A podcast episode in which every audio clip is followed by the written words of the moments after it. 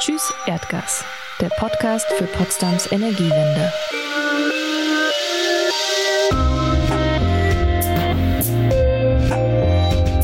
Hey, heute spreche ich mit einem Wissenschaftler, der sich professionell mit Energiesystemen beschäftigt. Und professionell heißt in dem Fall echt professionell.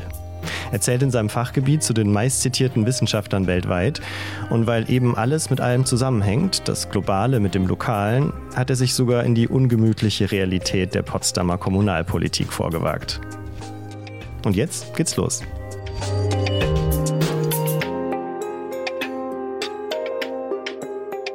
Willkommen zu Tschüss Erdgas, dem Podcast. Ich habe wieder einen neuen Gesprächspartner. Wer bist du?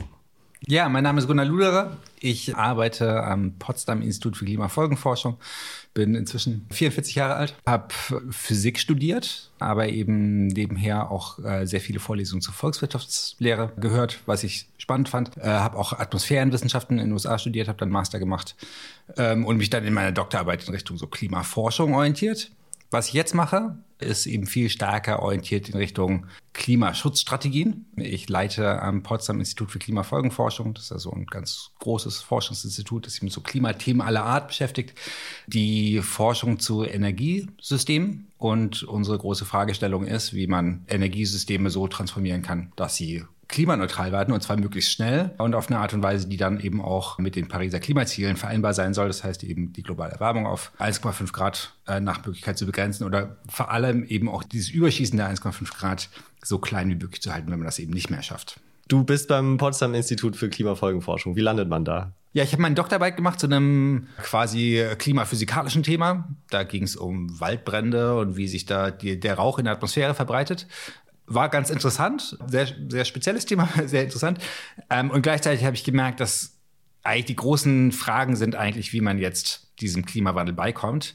Und ich hatte schon immer eine Affinität zu Energiethemen. Ich hatte, ja, deshalb habe ich mich da beworben und habe einfach als Postdoc angefangen, habe eher so gedacht, ich mache das so zwei Jahre, lerne ein bisschen was und dann gehe ich wieder irgendwo anders hin und mache da praktische Umsetzung. Genau, und es hat sich eben ergeben, dass wirklich diese Herausforderung Klimaschutz Szenarien zu berechnen, die eben mit Klimazielen konsistent waren. Damals war eben das Zwei-Grad-Ziel war so das große Thema, dass, das, dass da ein unglaublicher Bedarf ist. Und da ist dann auch die Gruppe sehr schnell gewachsen. Wir haben dann einfach viele neue Leute dazu gekriegt und das ist einfach unglaublich spannend. Also ich so rückblickend sage, ich habe großes Glück gehabt, das, äh, das machen zu dürfen und es ist wirklich ein sehr, sehr schöner Job, weil wir in einem großen Team, 25 Leuten, mit, die, mit denen ich in meiner Gruppe arbeite, eben an sehr, sehr großen Fragestellungen arbeiten und gleichzeitig so viele Perspektiven zusammenbringen müssen. Ne? Also da geht es irgendwie halt um ganz stark ökonomische Fragen. Ne? Wie kann man das einfach wirtschaftlich ausgestalten? Es geht um ingenieurwissenschaftliche Fragen, weil man irgendwie verstehen muss, welche Technologien da funktionieren. Und es ist eben auch ganz viel Physik, weil man irgendwie die Dinge in so einem Systemzusammenhang betrachten muss. Ja, und hat sich eben so ergeben, dass ich jetzt diese Arbeitsgruppe leiten darf und dass da einfach so viele Möglichkeiten sind. Und da mhm. mache ich dann jetzt auch noch eine Weile weiter. Das heißt, du bist schon einer von den Top-Leuten, wenn ich das so sagen darf. Es fällt wahrscheinlich also immer schwer, das über sich selber zu behaupten, ne? Aber jetzt, wenn du mal eine, die Position eines unbeteiligten Dritten einnehmen würdest, äh, wen, dann wen habe ich gerade vor mir? also was ich sagen kann, unser, ähm, wir haben so ein großes Energieökonomie-Klimamodell, ne? Und da habe ich die Ehre, das sozusagen diese Arbeitsgruppe zu leiten und der wissenschaftliche Leiter von diesem Modell, das heißt Remind zu sein. Und das ist eines der wichtigsten, vielleicht das wichtigste Modell für, für diese Szenarienberechnungen im Weltklimarat eingesetzt wird. Ja, da gibt es hunderte bis tausende von Szenarien, die eben dann alle sechs, sieben Jahre in diese Weltklimaberichte eingehen. Und unser Modell ist das, was da am meisten Szenarien beisteuert. Und diese Szenarien werden besonders oft genutzt, weil sie eben wohl relativ gut eben auch so äh, beobachtete Muster wiedergeben. Und das ist schon was, auf das wir dann auch sehr stolz sind. Und ich du beschäftigst dich ja mit riesengroßen Themen und wir sitzen hier in Potsdam bei, äh, bei einem lokalen Bürgerbegehren im Hinterzimmer vom BUND. Äh, warum bist du da als Gesprächspartner? Klar, wir haben dich eingeladen, aber was hast du zu unserer Thematik zu sagen? Ja, ich kann ein bisschen ausholen. Also unsere große Forschung, oder als ich angefangen habe vor 15 Jahren am, am PIC, am, am Potsdam Institut, da waren so die großen Fragen, können diese Klimaziele überhaupt erreicht werden? Damals hat man mehr über zwei Grad geredet als über eineinhalb Grad. Da haben ganz viele auch ähm, Kolleginnen und Kollegen aus Übersee gesagt, ach, das ist doch Quatsch, was die Europäer da treiben mit diesem Zwei-Grad-Ziel, das ist absolut unerreichbar. Und das war für uns so eine ganz große Fragestellung, mal zu verstehen, was geht und was, was letztlich die Erreichbarkeit von Klimazielen bestimmt, wodurch das begrenzt ist. Ne? Und das ist so mit meiner Arbeitsgruppe, das sind so 25 Menschen, mit denen ich da zusammenarbeite, ist es halt ein Riesenthema, dass wir verstehen wollen, wie schnell können wir aus diesen Fossilen raus und was sind eben auch die Grenzen und welche, welche Dinge müssen wir aus dem Weg räumen, um das möglich zu machen. Und wir kommen quasi aus dieser globalen Perspektive, haben da ganz viel Forschung auch gemacht für den Weltklimarat zum Beispiel, der sehr, sehr prominent aufgegriffen ist. Ähm, haben dann auch zunehmend angefangen, halt europäische Klimapolitik anzugucken. Jetzt habe ich seit ein paar Jahren ein Projekt zu deutscher Klimapolitik, Klimaschutzstrategien für Deutschland.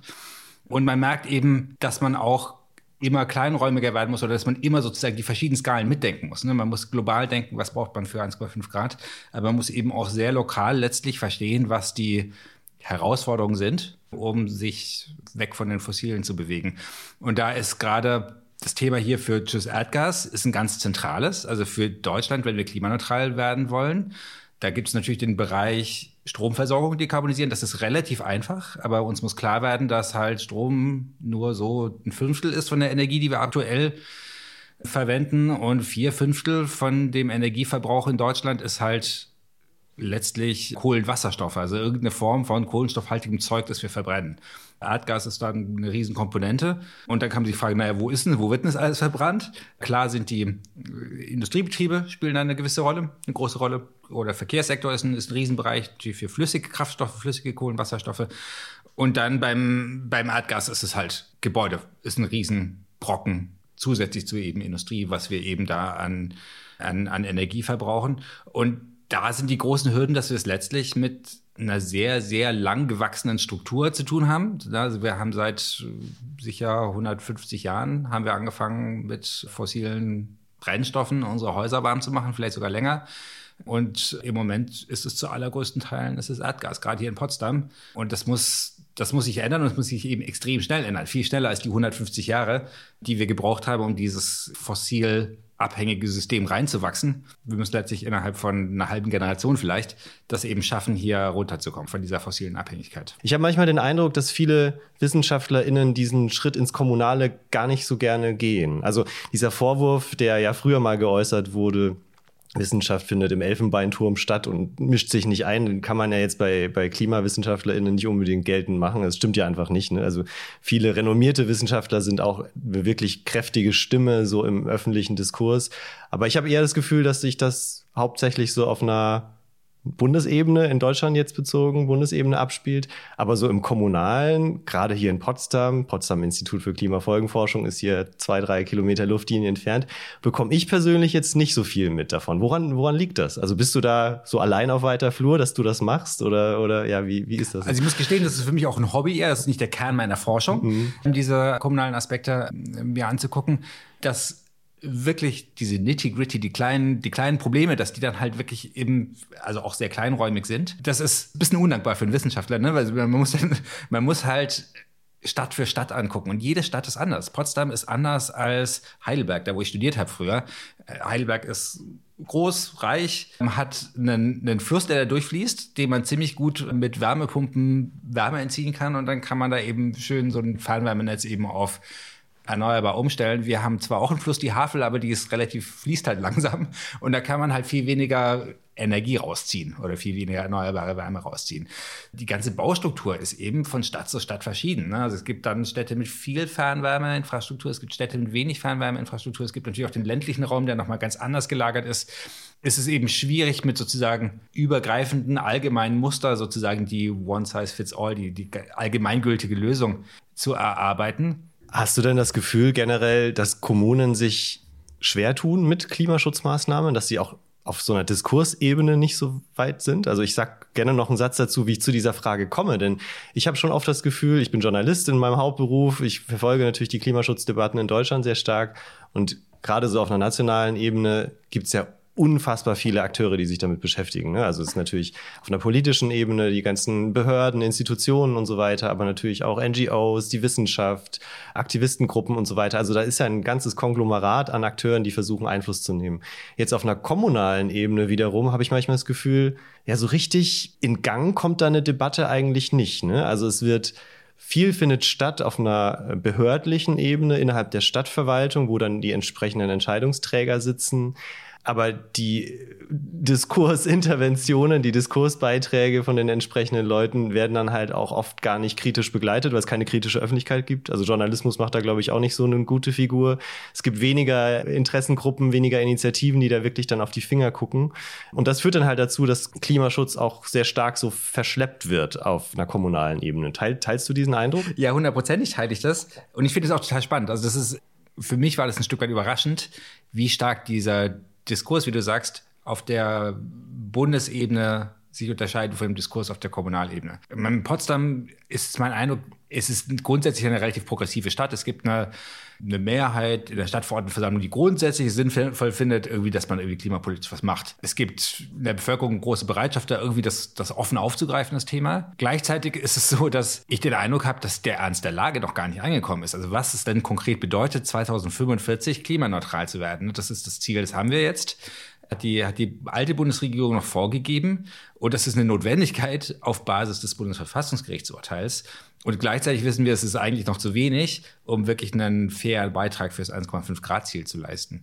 Und das heißt ja in 22 Jahren klimaneutral, wir müssen wirklich echt dieses ganze System in weniger als einer Generation komplett umbürsten.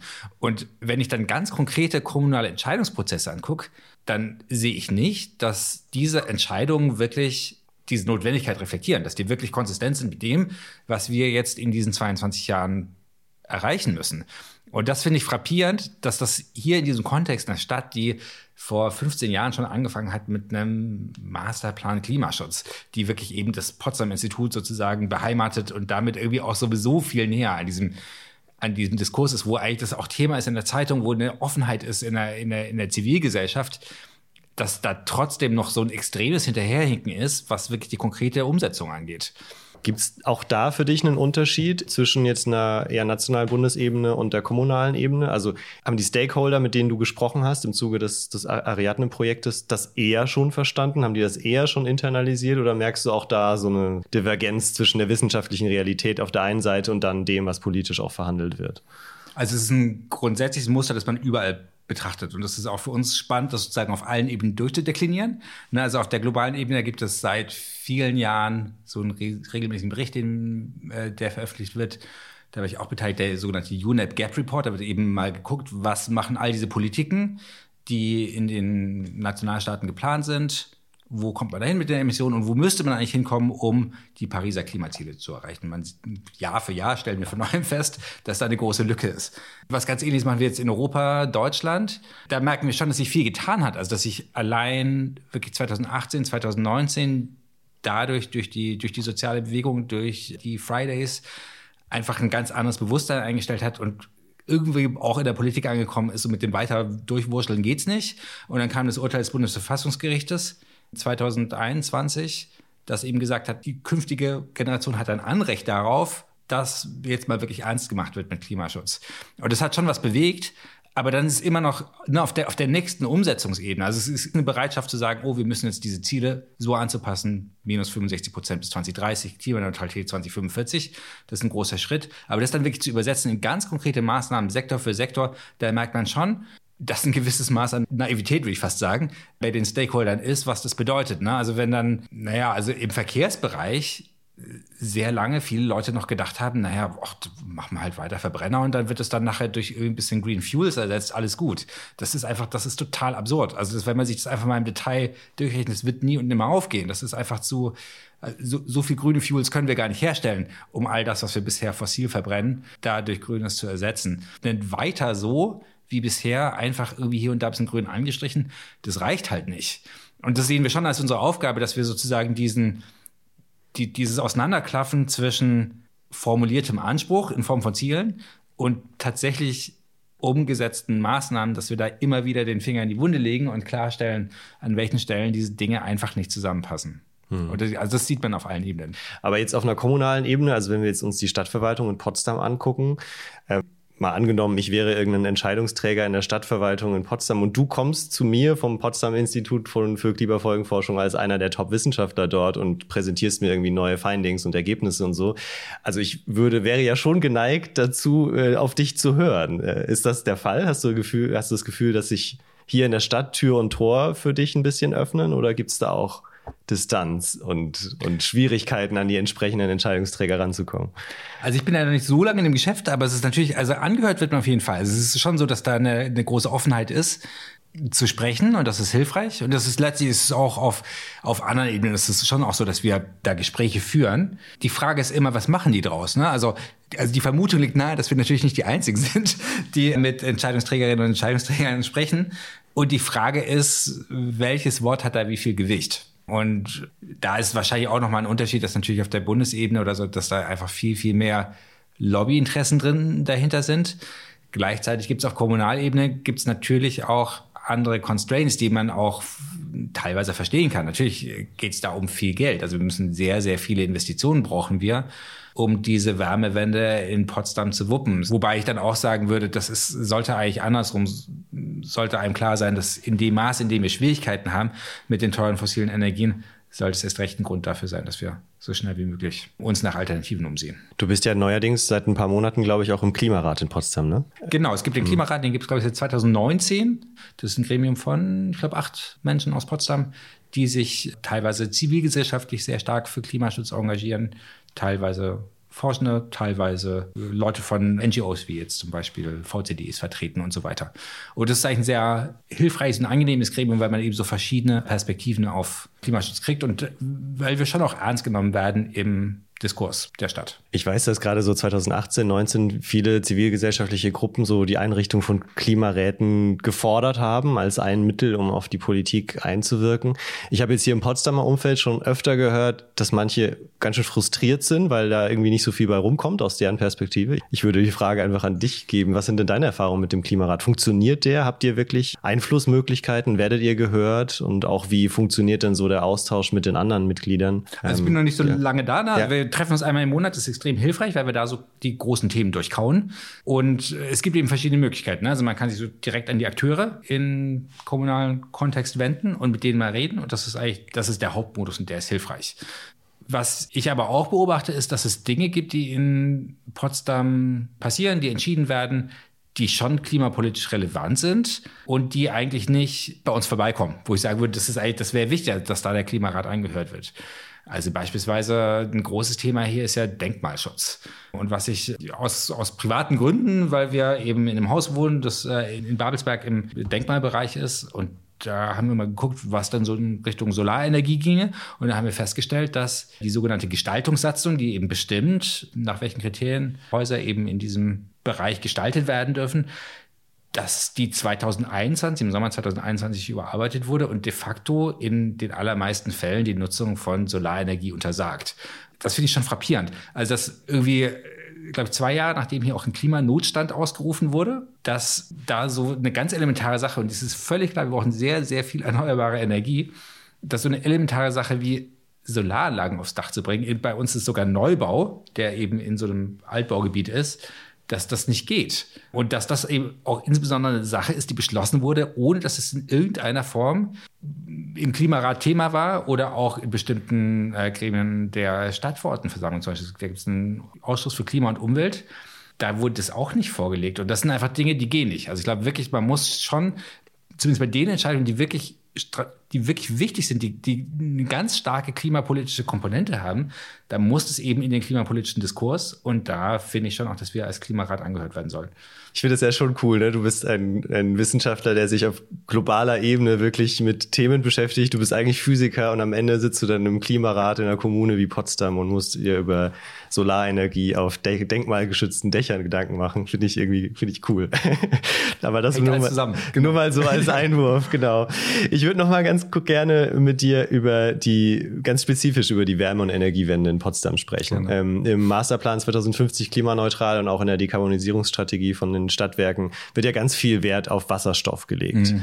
Du hast an irgendeiner Stelle mal geschrieben und wahrscheinlich an sehr vielen Stellen sogar geschrieben, dass die Versorgung mit grünem Wasserstoff kurzfristig knapp und langfristig unsicher bleiben wird. Wie blickst du nach dieser Einschätzung oder mit dieser Einschätzung auf die Pläne, die sich die Stadt Potsdam gegeben hat in puncto Klimaschutz? Genau, also grundsätzlich Wasserstoff ist ein Riesenthema im Kontext der Energiewende allgemein und insbesondere der deutschen Energiewende. Und da, da, ist die Frage eben, also zu welchem Umfang können wir auf Wasserstoff bauen für den Klimaschutz? Also was wir ganz klar sagen müssen ist, Wasserstoff ist schon total wichtige Stütze für das Erreichen der Klimaneutralität, weil es eben bestimmte Bereiche gibt, bei denen wir nicht direkt mit erneuerbarem Strom irgendwie Energieverbrauch ersetzen können. Und dann ist aber die zweite Erkenntnis ist, ja, dieser Wasserstoff wird kurzfristig sehr knapp sein. Wir starten da von einem extrem niedrigen Niveau. Also das sind wirklich, das sind nicht mal Promille, über die wir sprechen, was wir irgendwie halt, was dann aktuelle Erzeugung ist. Mhm. Und, und das heißt, es wird einfach eine Weile dauern, bis man diese Wasserstoffinfrastruktur aufbaut. Der zweite Punkt ist, es wird ganz schön teuer werden. Also das, man muss sich nochmal klar werden, wir kommen aus einem fossilen System, wo wir naja, ziemlich billig fossile Energieträger ausbeuten, auch letztlich auf Kosten sozusagen der Umwelt und des Klimas. Und es war immer billig, diese fossile Energie direkt zu nutzen. Also einfach dieses fossile Gas bei uns in den Häusern zu verheizen und warm zu machen. Es ist relativ billig, fossiles Öl zu nehmen und damit Auto zu fahren. Die Logik dreht sich dann aber um. Also genau, und was man eben auch gemacht hat, ist, aus diesem billigen fossilen Zeug hat man in Kraftwerken den relativ edlen Energieträger Strom gemacht. Das führt dazu, dass eben eine Kilowattstunde Strom bei uns viel teurer ist als eine Kilowattstunde Gas oder Öl. Und das heißt, unsere ganze Logik unseres Energiesystems ist, baut darauf, dass irgendwie halt die direkte Nutzung von diesen Kohlenwasserstoffen, das ist das Allerbilligste. Und ach, da, wo es irgendwie praktisch ist, dann nimmt man auch diesen edlen, teuren Energieträger Strom. Und wenn wir aber in ein erneuerbares Energiesystem gehen, dann ist auf einmal ist eben der genau erneuerbare Strom ja. ist sozusagen die primäre Energiequelle und die ist relativ günstig, weil die, die Photovoltaik ist, ist, hat unglaubliche technische Fortschritte hingelegt, die wird auch noch weitere Fortschritte hinlegen. Das heißt, eigentlich ist dann halt der billige Energieträger ist Strom und dann wird man ziemlich teuer mit ziemlich viel Aufwand aus diesem Strom versuchen, nochmal Moleküle herzustellen, also Wasserstoff und in extremen Fällen auch nochmal Kohlenwasserstoffe, wo man dann nochmal irgendein CO2 aus der Luft einfängt und dann mit diesem Kohlenstoff aus dem CO2 dann sowas wie CH4, Methan als fossilen Brennstoff macht. Und es ist völlig klar, dieser fossile Brennstoff wird, oder dieser Kohlenwasserstoff, also das, der, der nicht fossile Ersatz für diese Kohlenwasserstoffe, der wird dann deutlich teurer sein, als den Strom direkt zu benutzen. Und das ist sozusagen die Logik, in der wir leben. Und dann muss eben so eine Klimaschutzstrategie, muss irgendwie gucken, dass überall da, wo es geht, wir diesen erneuerbaren Strom direkt nutzen, um zum Beispiel unsere Häuser beheiz zu beheizen mit Wärmepumpen oder für Mobilität, dass wir mit Elektroautos, Elektrobussen, sonstigen Dingen uns bewegen, anstatt eben auf diese Kohlenwasserstoffe zu setzen. Das hat sich weit ausgeholt. Aber ganz konkret für Potsdam heißt es eben auch, oder für den Fernwärmebereich, dass wir soweit es geht, versuchen müssen, Wärme direkt aus Strom herzustellen.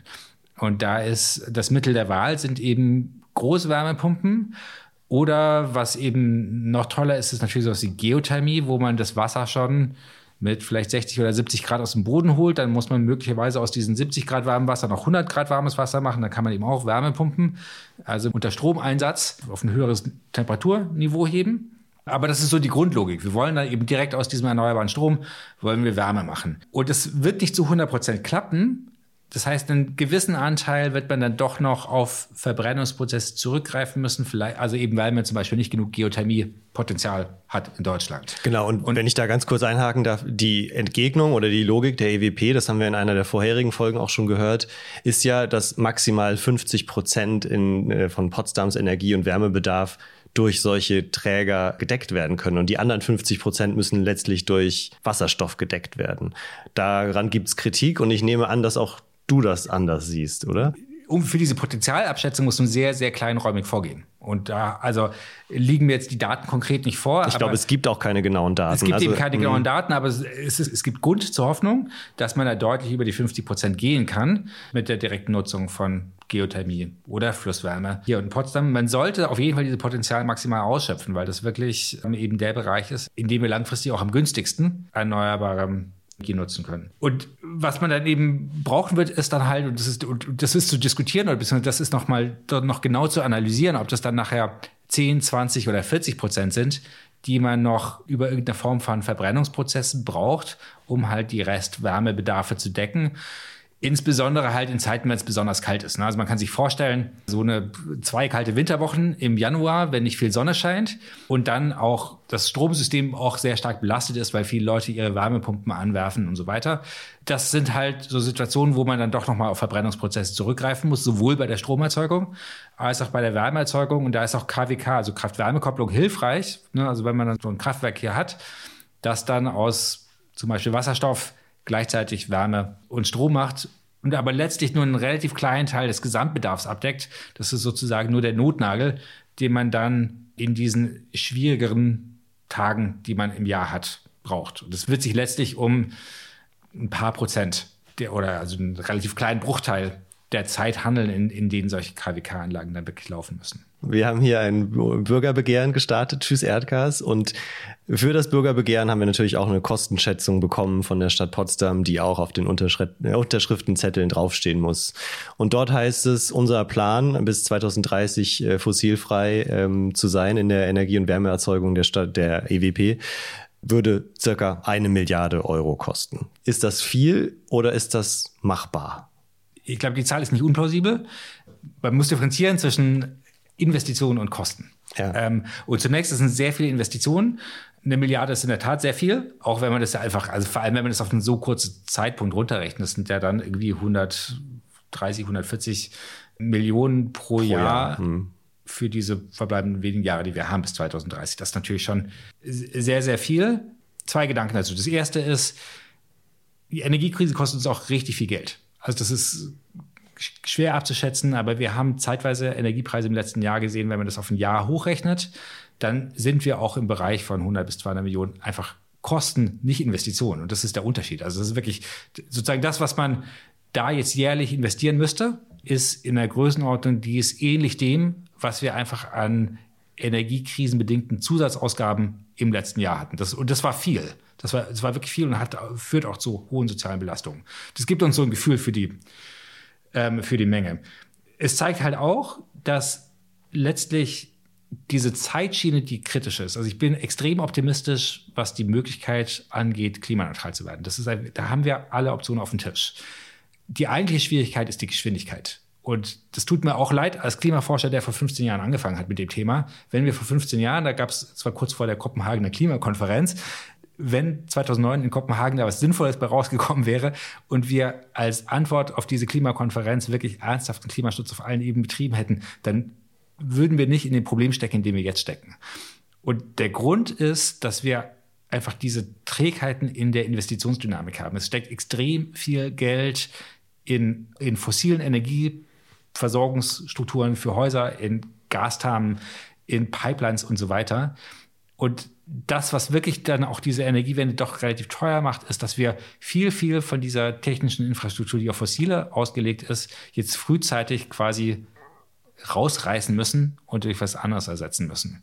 Und also, was ich da sagen würde, ist, was bedeutet das für den kommunalen Klimaschutz? Dafür bedeutet es, dass wir jetzt also ab sofort sicherstellen müssen, dass wir jede Investition, die getätigt wird, dass die kompatibel mit der Klimaneutralität ist. Und da ist mir nicht ganz so wichtig, ob das 2030 oder 20 2033 oder 2035 passiert. Aber entscheidend ist, in Potsdam steht so ein Heizkraftwerk zur Neuinvestition an.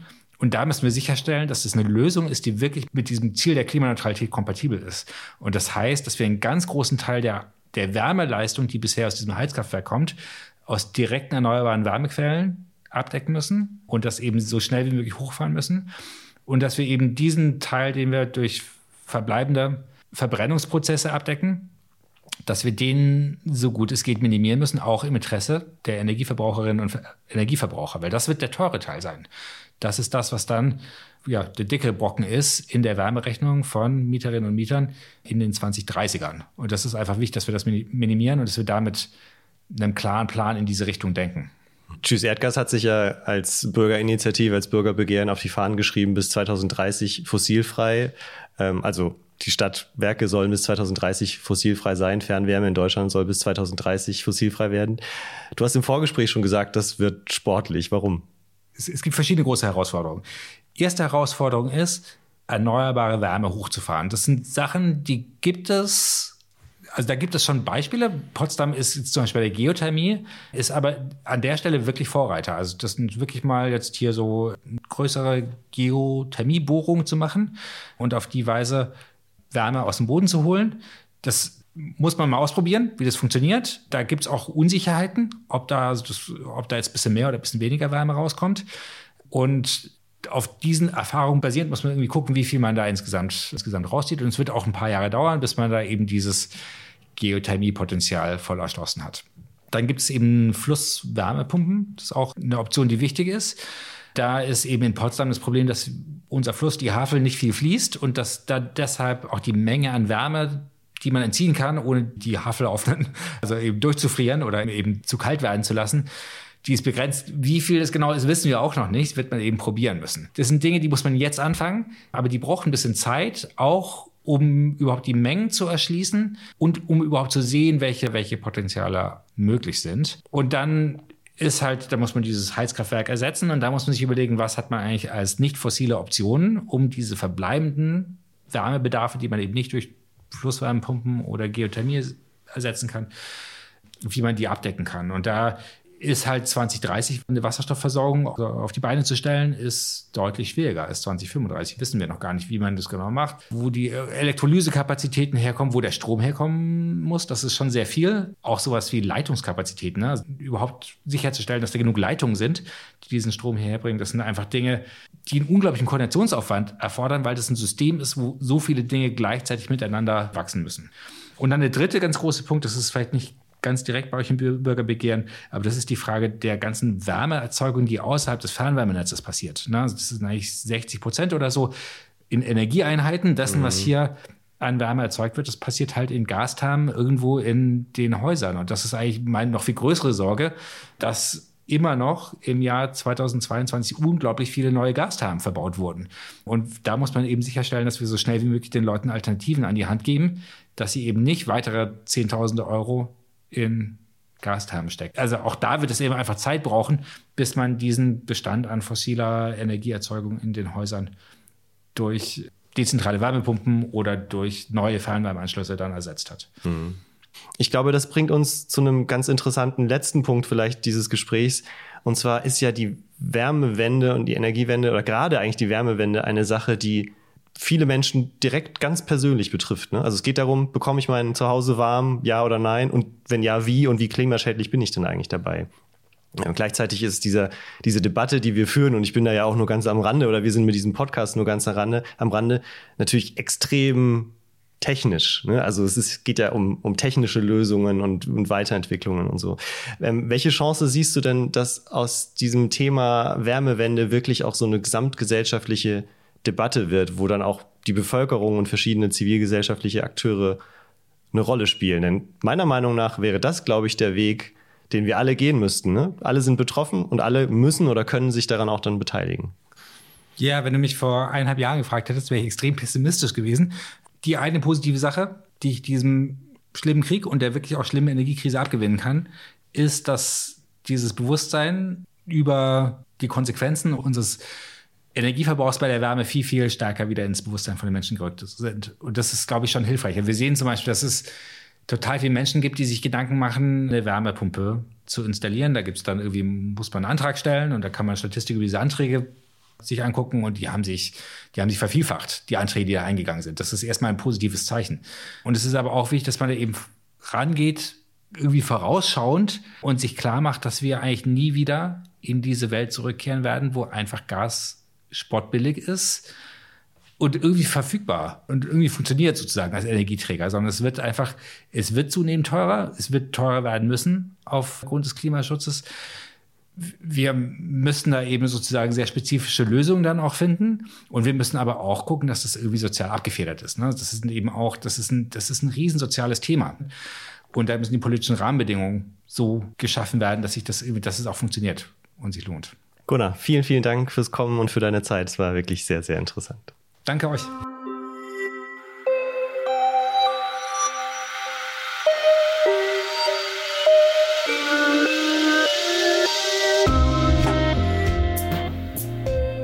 Das war's für heute. Danke fürs Zuhören.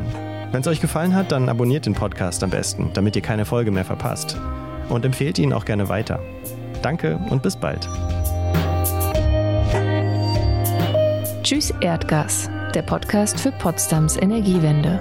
Mehr Infos unter tschüss-erdgas.de.